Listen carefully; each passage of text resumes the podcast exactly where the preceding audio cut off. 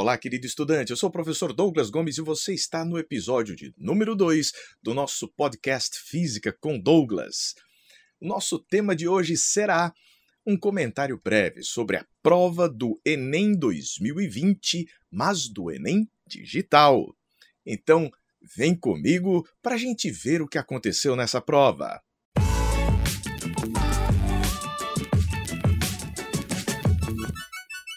Nessa prova, questão propriamente de física, exclusivamente de física, foram 13 das 45 questões de ciências da natureza.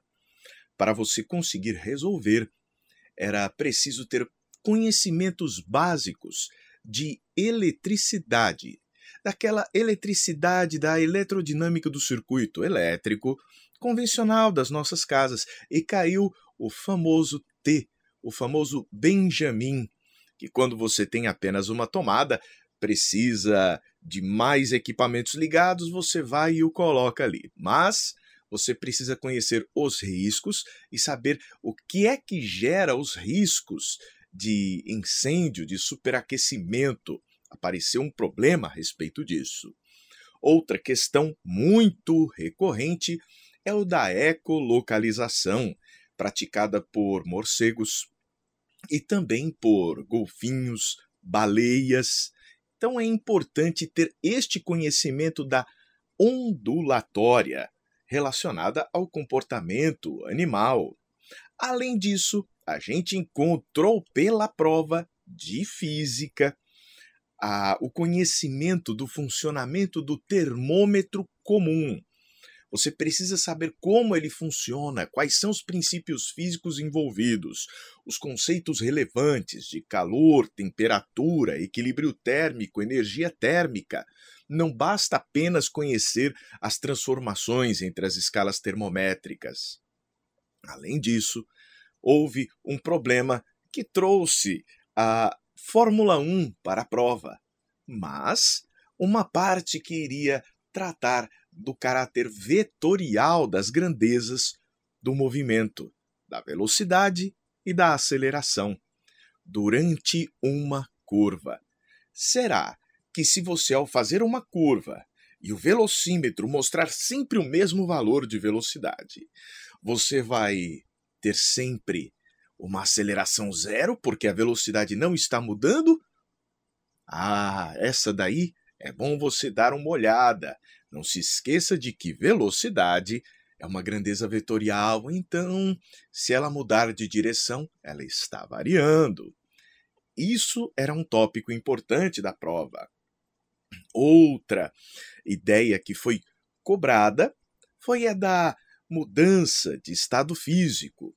E caiu também ah, as misturas eutéticas e as eutrópicas, que aí é uma mistura literalmente também é, de química com física na, nos diagramas de aquecimento das substâncias. Você vê também é, este tema no contexto do leite UHT, né, aquele, aquele sistema para você purificar o leite, né, de, que é diferente da paste, pasteurização, onde você o aquece a temperaturas ultra altas. Então é importante você ter o conhecimento não só da física, como também da química e da biologia envolvidos aí nesse processo.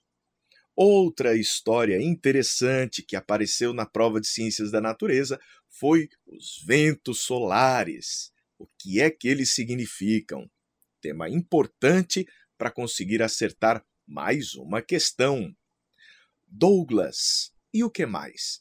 Você talvez já deva ter ouvido a seguinte sigla, BTU, quando se fala de aparelho de ar-condicionado, não é?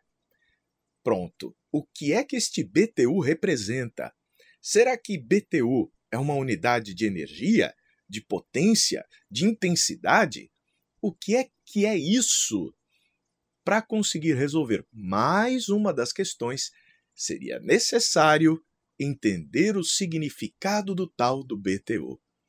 E talvez algo mais relevante, saber que no cotidiano, a maior parte das pessoas, inclusive dos técnicos, usa a expressão BTU de forma equivocada.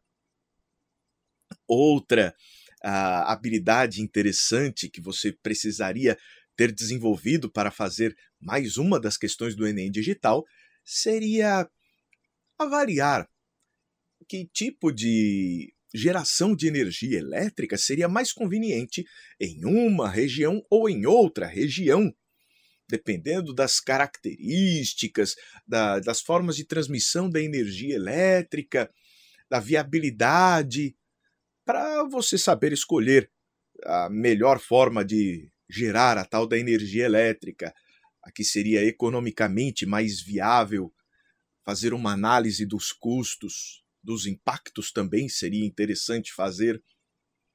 Além disso, e essa foi uma das questões de que mais gostei, saber o como utilizar instrumentos de medida. Você já deve ter ouvido falar num tal de um paquímetro. Paquímetro é um instrumento que se utiliza para fazer medidas com bastante precisão.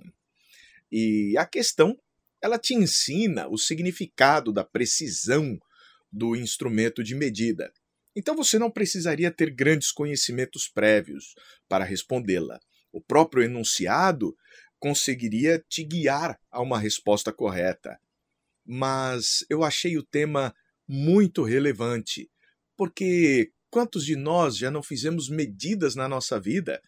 Volta e meia, a gente precisa medir o tamanho de um tubo, a gente precisa medir o tamanho de uma sala, o tamanho de um móvel, o tamanho de um monitor para poder chegar e comprar um outro equipamento com o qual deverá haver uma combinação, um encaixe. E se a gente fizer uma medida incorreta, a gente vai ter prejuízo.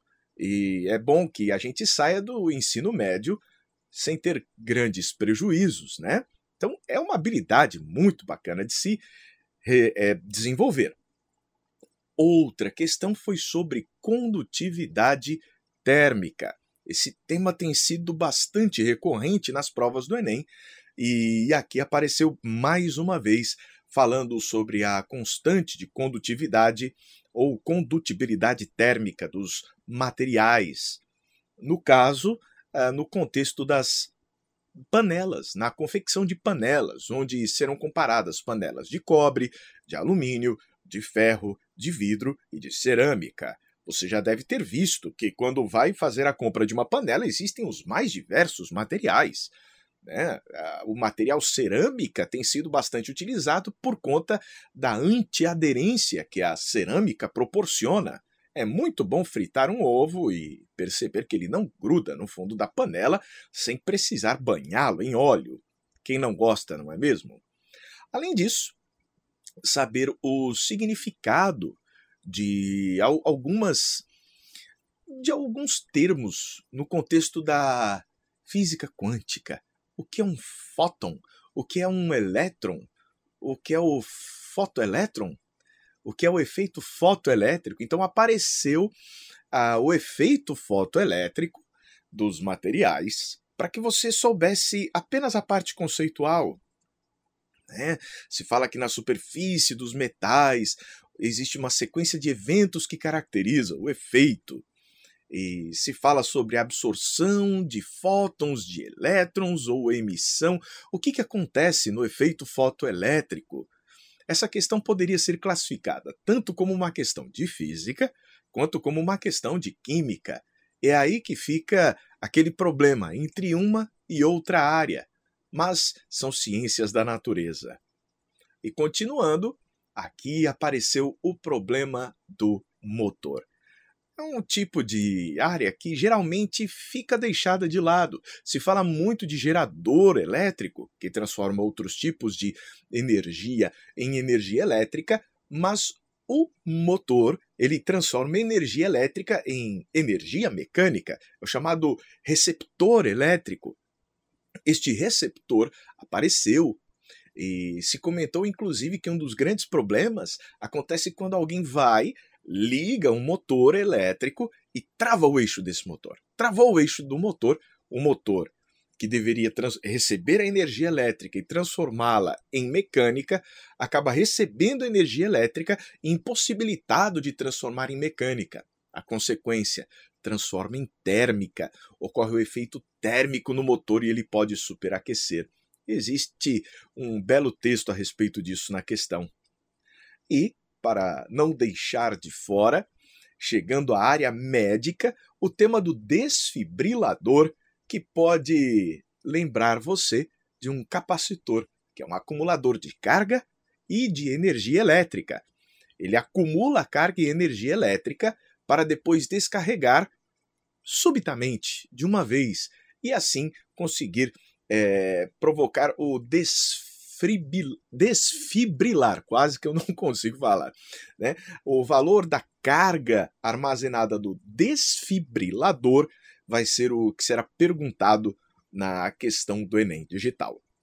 Foi uma prova com um nível médio. Houve muitas questões uh, fáceis, algumas questões médias e pouquíssimas difíceis. Eu diria uma ou duas difíceis, no máximo, como costuma acontecer neste exame. Então, fica por aqui a nossa análise. Espero que tenha gostado e aproveitado deste nosso encontro. Um forte abraço e até uma próxima ocasião. A gente se vê.